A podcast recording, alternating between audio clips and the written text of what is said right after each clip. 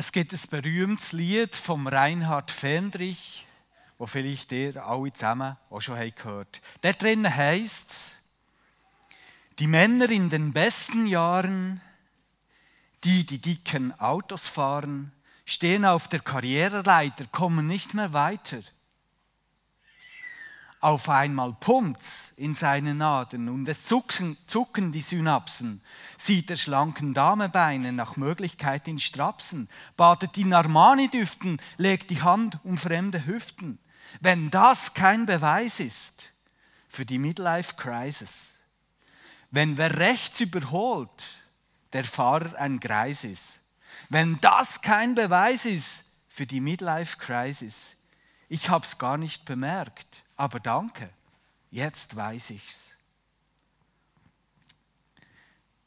Der Reinhard Fendrich beschreibt in diesem Lied, was vielen, die über 40 sind, so langsam dämmert.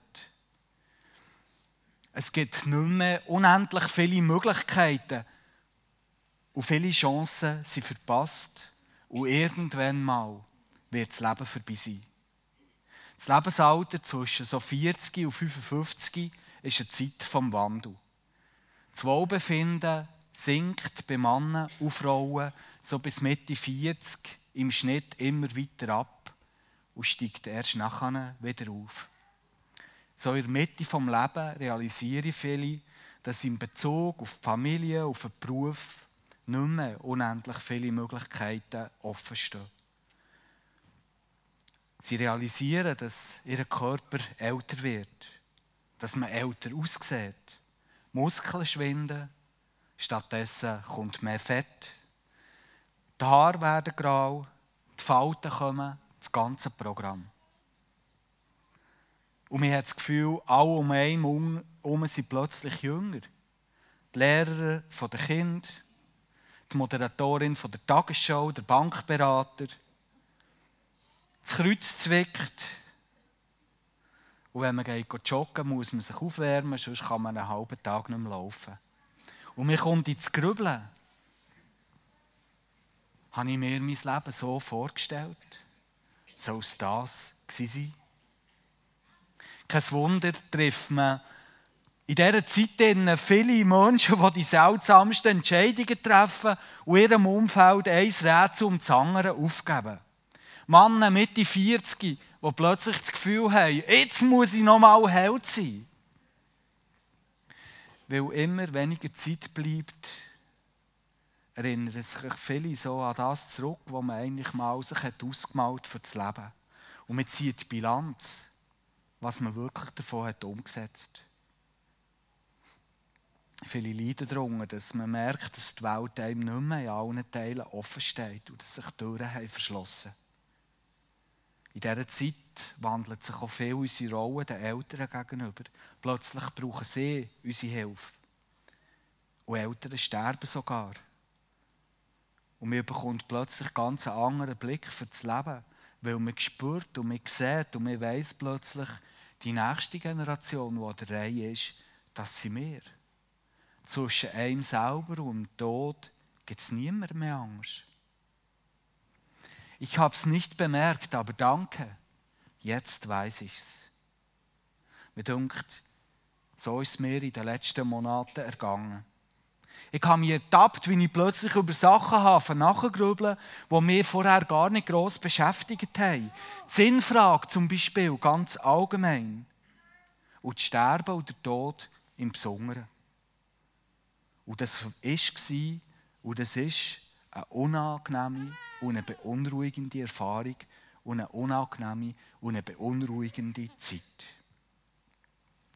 Es hat einmal jemand ein Kloster besucht. Und er ist mit einem Mönch übergelaufen, dort wo man ist im Kloster, und für das mussten sie über einen Friedhof gehen. Und als er dort durch ist hat er plötzlich gesehen, auf diesem Friedhof ist ein Grab ausgehoben. Und er hat den Mönch gefragt, ist jemand gestorben? Für wem ist denn das Grab? Und der Mönch hat ihm gesagt, nein, es ist niemand gestorben.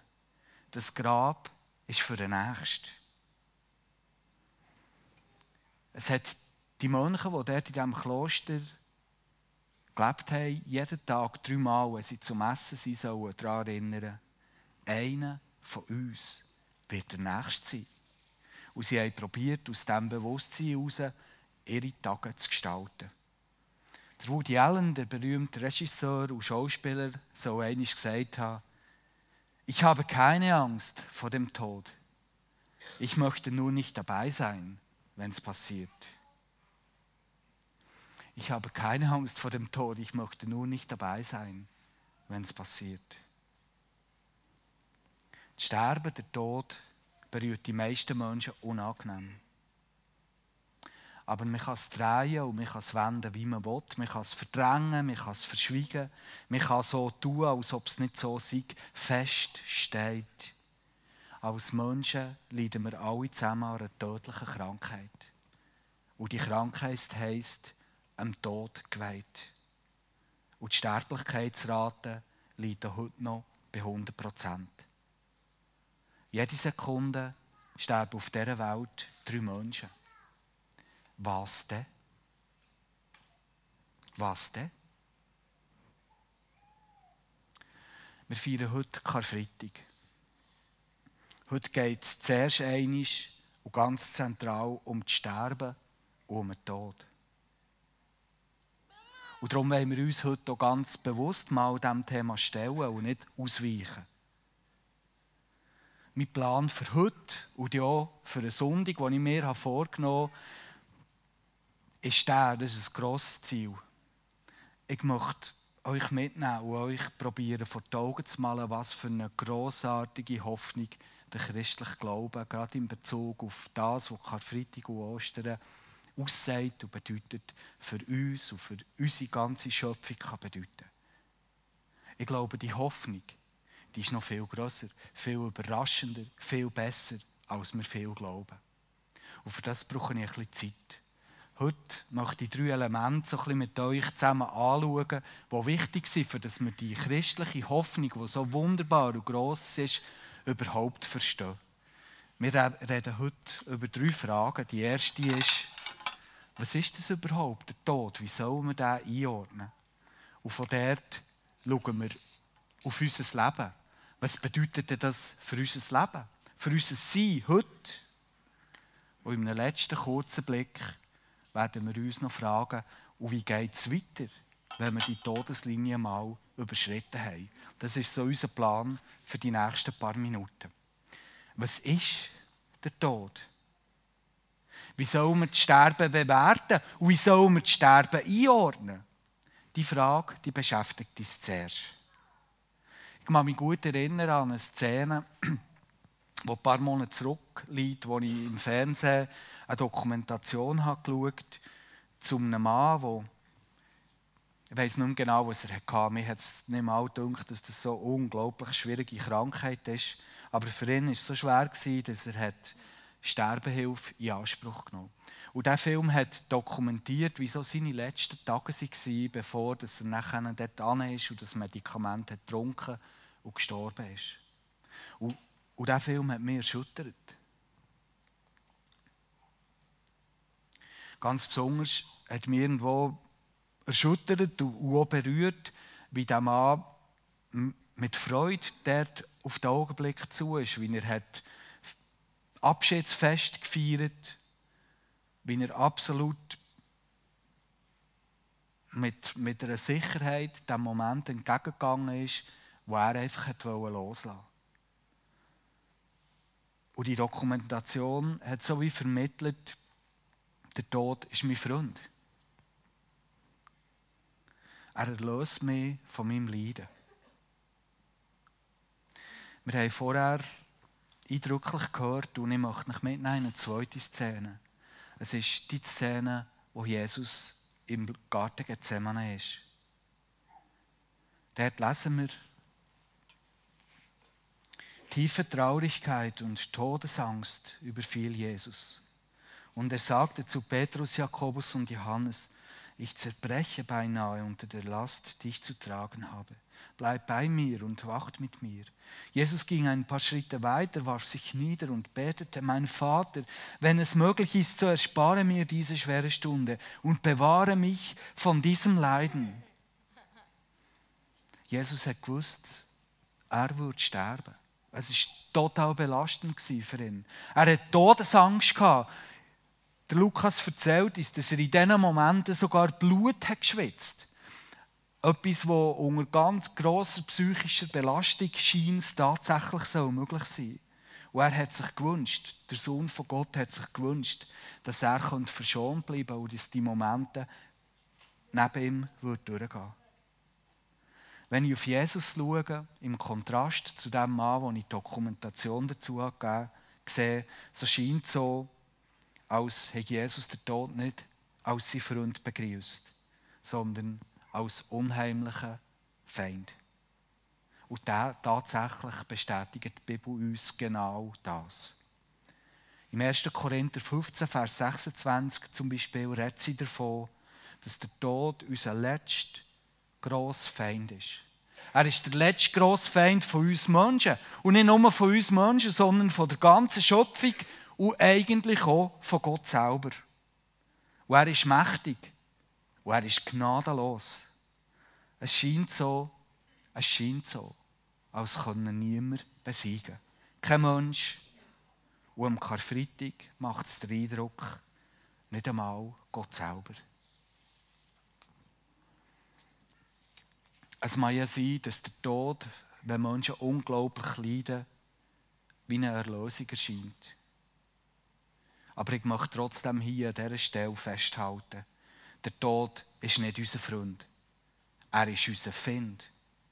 Und in so einer Situation, die ganz schwierig ist, ist vielleicht das kleinere Übel, als endlos zu, zu leiden. Aber er ist ein Find und es ist ein Übel.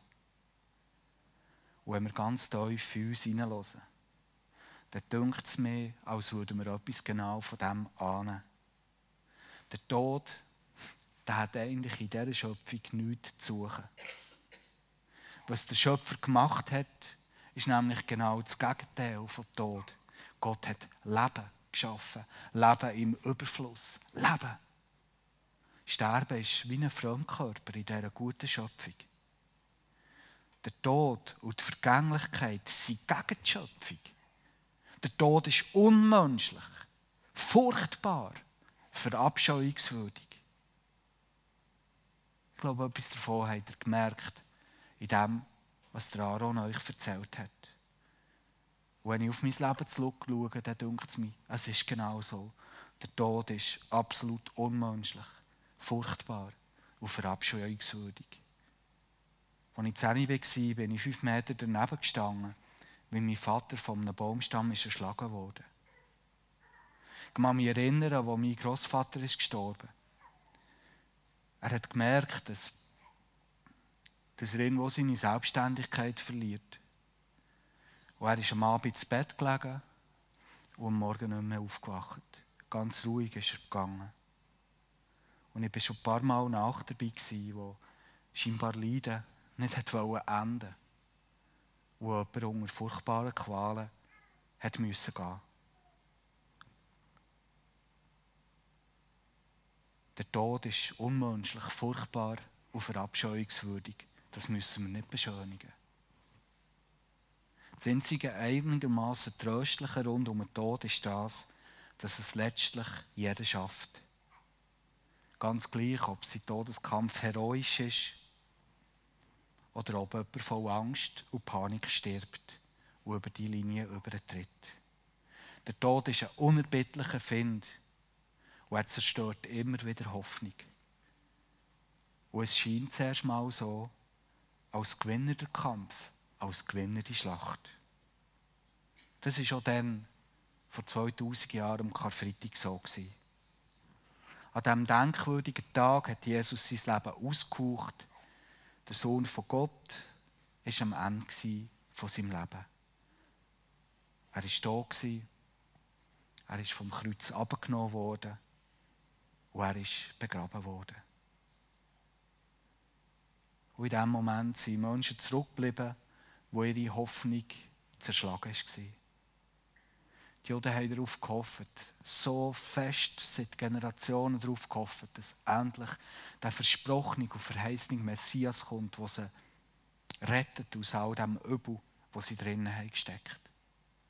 von dieser Unterdrückung, die sie im Moment erlebt haben, von diesem mächtigen Rom.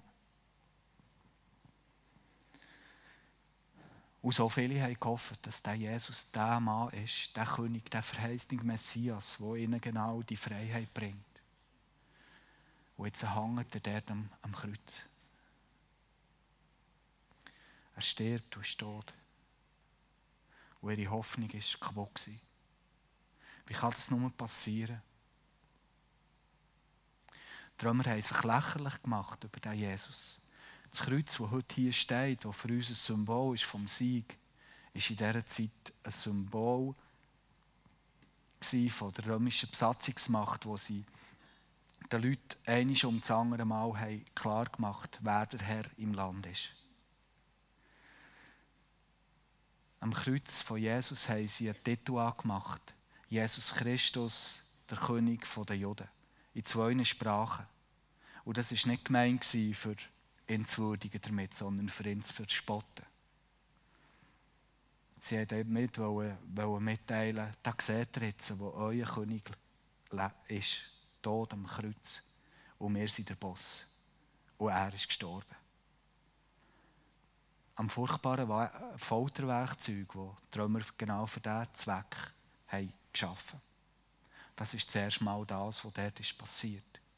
Hoffnung ist zerstört worden. Es scheint alles aus, vorbei, alles vergeblich. Das ist Karfreitag. Und vielleicht erlebst du im Moment auch gerade Karfreitag in deinem Leben. Alle Hoffnung scheint gestorben. Wie soll es weitergehen? uns allen möchte ich heute Morgen in diesem Moment sagen, nur Geduld. Die Story ist hier noch lange nicht fertig. Auf Karfreitag kommt der Samstag. Auf den Samstag schließlich der Sonntag. Ostern. Die Hoffnung kehrt zurück. Der christliche Glaube, ich habe es vorher schon gesagt, ist ein Glaube von der Hoffnung. Und die ist noch viel grösser und überraschender als wir manchmal selber verwahrhalten wollen. Aber davon wollte ich diesem Sonntag ausführlich reden. Wenn der Tod unser Find ist, wie steht es denn mit unserem gegenwärtigen Leben? Was kann man über das sagen? Wie soll es mir einordnen und beurteilen? Auf der ersten Seite der Bibel wird beschrieben, wie Gott alles geschaffen hat. Jedes Mal, nach jedem Tag, wenn Gott etwas Neues in die Schöpfung hineingebracht schaut er zurück und beurteilt sein Werk. Und immer steht, und Gott hat es angeschaut und er hat gesagt, sehr gut, nicht nur gut, sehr gut, sehr gut. Und das ist grundlegend wichtig. Das Leben, die Schöpfung, wir Menschen, sehr gut. Das ist wie der Stempel wo Gott dieser Schöpfung hat gegeben sehr gut. Die meisten von uns wissen um die dramatische Wende, die es kurz nachher hat gegeben Menschen haben ihrem Gott misstraut, sie haben ihm Treue gebrochen. Damit ist Schuld, Tod und Vergänglichkeit in die Schöpfung hineingekommen. Ein unglaubliches Drama. Ein Drama, wo wir auch noch heute dran leiden, wo wir dran catchen. Und seither besteht die Tatsache, neben dem Guten gibt es eben auch all die furchtbaren Sachen, die uns das Leben hier manchmal so schwer machen. Und trotzdem ist Gott beim Konzept von seiner Schöpfung geblieben. Gott hat nicht gesagt, obwohl das ein paar Mal nachher dran war, Gott hat nicht gesagt, okay, das ganze Konzept hat sich nicht bewährt und hat es er hat sich nehmen wie ein, Töpfer, der irgendwie probiert, einen Krug zu machen und es gelingt nicht ganz. Dann tut man einfach den Led wieder zusammenkneten und probiert es neu. Das hätte ja Gott auch können. Aber Gott hat sich entschlossen, nein, das, was ich geschaffen habe, ist sehr gut. Und er hat sich entschlossen, nicht einfach alles wieder einzukneten und etwas Neues zu machen, sondern er hat sich entschlossen, die Schöpfung, die in Schieflage gekommen, zu retten, sie wiederherzustellen, zu erneuern und seine Menschen und seine ganze Schöpfung am Schluss wieder ins Lot zu bringen. Und darum gilt auch seitdem weiterhin für alle Menschen der Auftrag, wo Gott dann den ersten Menschen hat gegeben dass sie sein Ebenbild sollen in dieser Schöpfung. Ich habe ein gutes Bild davon gelesen. Das Dreieck soll Gott symbolisieren. Das hier, das sind wir. Wir sind wie ein Spiegel. Und es geht in unserem Leben darum, als Ebenbild von Gott heisst das nicht, dass wir selber irgendwo ein bisschen Gott sind. Und dass wir irgendwie wie göttliche Attribute ausstrahlen können, sondern es geht darum, Ebenbildlichkeit von Gott bedeutet, dass wir, so wie ein Spiegel, etwas von, von Gott in die Schöpfung hineinspiegeln. Dass wir in die Schöpfung etwas von dem hineinspiegeln, wer Gott ist. Dass wir wie als Mittel dafür die Schöpfung so gestalten, dass es Gott widerspiegelt. Genau diesen Auftrag hat Gott dann den ersten Menschen gegeben. Er hat den nicht zurückgezogen. Und wir stehen heute genau an dieser, an dieser Stelle. Und mir denkt, das ist unheimlich wichtig. Gottes Menschen, du und ich, wenn wir Gott kennen, wenn wir ihn lieben und wenn wir mit ihm unterwegs sind, Gottes Menschen sollen auch heute kraftvoll leben auch gerade angesichts vom Bösen, vom Leid und vom Tod zeigen, dass Gott das Menschsein nicht hat verworfen, sondern dass er es wieder wird ins Lot bringen Dass wir etwas von dieser Art, wie Gott ist, widerspiegeln in die Schöpfung hinein und damit Hoffnung hineintragen in die Welt, wo so vieles kaputt ist. Das Leiden und der Tod haben Menschen immer wieder dazu gebracht, zu überlegen, wie man es überwinden könnte. Viele Konzepte in östlichen Religionen und auch in der griechischen Philosophie, vor allem beim Plato, sind zum Schluss gekommen, dass man all das Leiden und das Schwere, das hier in dieser Welt ist, dass man das überwinden kann, indem man das Körperliche, dass man das Materielle wie hinter, hinter sich lässt. Unser Problem, sagen sie, ist wie unser Körper, unser Fleischliche, unser Materielle. Das ist schlecht, das müssen wir wie können ablegen. Und das Gute ist wie das, was unsichtbar ist, der Geist, die Seele, das, was man nicht fassen kann. Und darum geht es bei ihnen immer darum, die Materie zu überwinden und irgendwo als immaterielles Wesen in einem immateriellen Raum weiterzuleben. In so einem Konzept ist nachher der Tod auch nicht der Find, sondern der Freund, weil er erlöst uns endlich von all dem, was schlecht ist, von unserem Körper, vom Materiellen. Mir denkt, und wenn man ein bisschen Kirchengeschichte kennt und zurückschaut, dass ganz viele Menschen, die Gott lieb haben, in irgendeiner Form diesem Konzept aufgehockt sind. Wenn ich jetzt das so sage, weiß ich nicht, fühlst du dich vielleicht gerade angegriffen? Ich glaube, es gibt heute sehr viele Menschen, die Jesus nachfolgen, die sagen, wenn ich hier sterbe, dann weiß ich, ich habe Hoffnung, es ist nicht fertig. Mein Körper, der bleibt da, aber meine Seele, die geht zu Gott, ich bin gerettet. Und dann bin ich glücklich dort in diesem Raum, im Himmel, bei Gott. Und dort bleibe ich und das ist wunderbar. Das ist eine Vorstellung, die ganz viele Christen heute haben. Und ich muss nicht sagen, das ist nicht das, was die Bibel lehrt. Und das ist nicht das, was die ersten Generationen von Christen haben geglaubt. Das ist höchstens etwas, was christlicher Glauben überdeckt hat mit griechischer Philosophie. Wo irgendwo genau das Gleiche sagt, die Welt und der Körper ist etwas Böses, das man muss irgendwann mal ablegen und überwinden für dass man nachher als körperlose Seele für immer bei Gott in einem ganz anderen Raum sein kann. Das ist nicht das, was die Bibel uns als Hoffnung weitergeht. Und von dem werden wir dem Sonntag ganz fest reden, weil es ist unbedingt nötig. Unsere Hoffnung ist viel grösser, als dass wir irgendwann mal unser Körperliche und die Welt können entfliehen und irgendwo unkörperlich bei Gott im Himmel sein. Unsere Hoffnung ist viel grösser, viel stärker, viel besser, viel überraschender. Aber das sage ich erst am Sonntag. Was sagt die Bibel dazu, wie es weitergeht? wenn jemand die Todeslinie überschreitet. Im Lukas 23, Vers 33, äh, 43 lesen wir, es ist eine Szene, die dann am Karfreitag ist passiert. Jesus hängt am Kreuz rechts und links hängt der Verbrecher. Einer von diesen Verbrechern verspottet Jesus in seinen Schmerzen und sagt, hey, du hast doch gesagt, du bist der Messias. Wenn du das wirklich bist, dann steig jetzt ab und hilf dir und hilf uns. Man merkt bei ihm, er ist frustriert und er glaubt nicht, dass der, wirklich, dass der Messias wirklich der ist, wo er vielleicht auch daran glaubt und wo er jetzt seine Hoffnung hat verloren. Auf der anderen Seite hängt jemand, der merkt, auch wenn er jetzt am Kreuz hängt, das ist wirklich der Messias.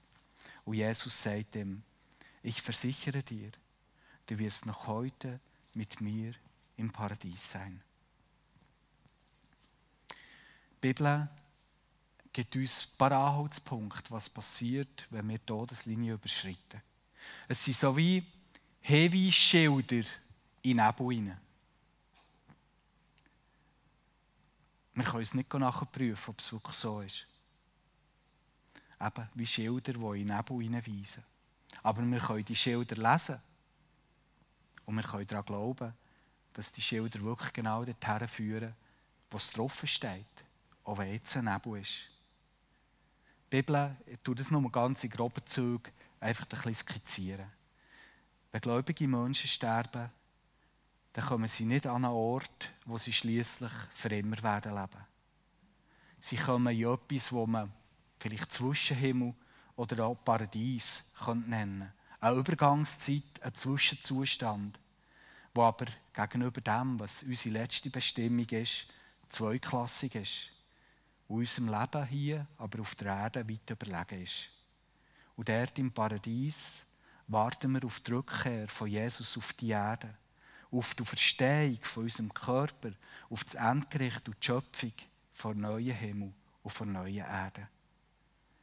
Es gibt eben in dem, was die Bibel uns skizziert, ein Leben nach dem Leben.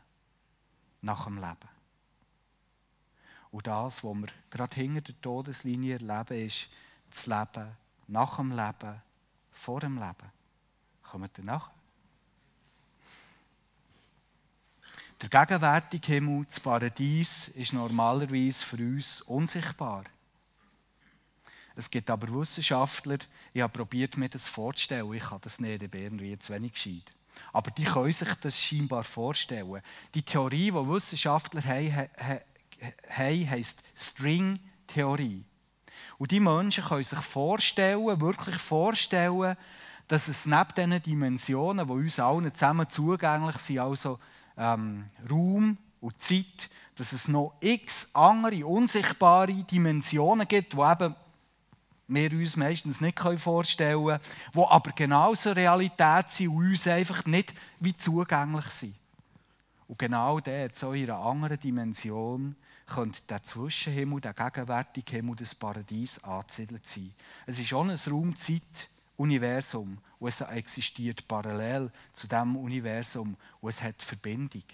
Und darum ist der Himmel nicht etwas, wo irgendwo äh, oben ist, weiss nicht wo, sondern es ist etwas, das uns umgibt, das ganz nach ist. Gott seine Welt. Die gegenständliche neue Erde wird aber unsere, unser endgültiger Wohnort sein.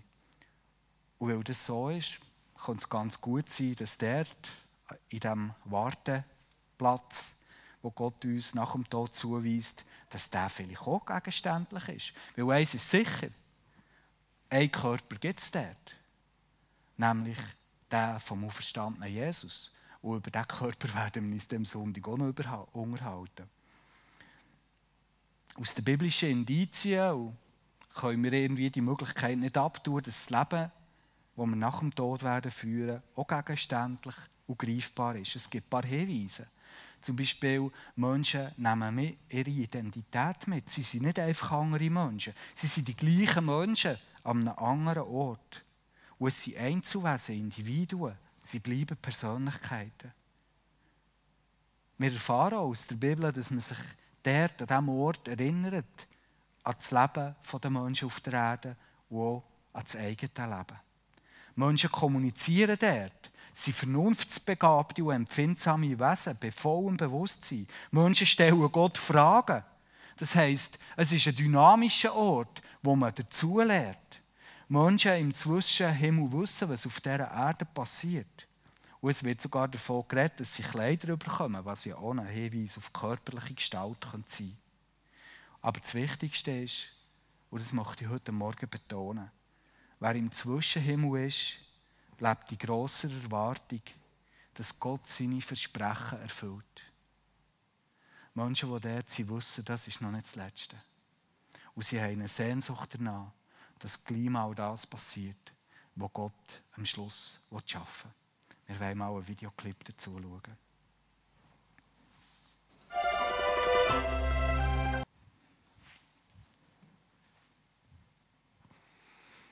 Der Clip geht ja weiter. Am Sonntag schauen wir ihn zusammen fertig. Ich möchte euch einfach den Videoclip geben, so wie als, als etwas Sichtbares, das ihr mitnehmen könnt für die Gedanken, die wir heute Morgen zusammen haben, haben teilt, daran festzumachen. Weil es ist genau das, was ich euch probiert zu sagen. Wir wohnen an einem Ort, wo, wo schön ist, wo ist eine schöne Wohnung. Das hier, unsere Deko hat das auch so aufgebaut. Eigentlich ist es eine schöne Wohnung, oder? Aber mit der Zeit ist, ja, die Zeit hat ihre Spuren hinterlassen. Die Zeit hat Tatsachen geschaffen. So ist das Leben hier auf dieser Erde. Vieles ist gut. Wir sollen es genießen und dankbar annehmen, aber es gibt auch vieles, wo, wo muss überwunden werden. Und dann kommt die gute Nachricht, bei euch wird umbauen. Dann kommt der Moment, wo sie beschrieben, es war ein bisschen schwer, das loszulassen, wegzugehen. Das ist der Moment vom Sterben. Und dann lebt man im Hotel oder reist in der Schweiz umeinander, wie auch immer. Und wenn man das macht, dann weiss man, jetzt ist noch nicht fertig. Der Clip, der, der, das Wichtigste kommt noch, oder? Ich will wieder einziehen. Und ich möchte, dass ihr das mitnehmt. Vielleicht auch mit diesem Clip und diesem Bild. Weil es ist irgendwo das, was die Bibel davor hat und was christliche Hoffnung bedeutet.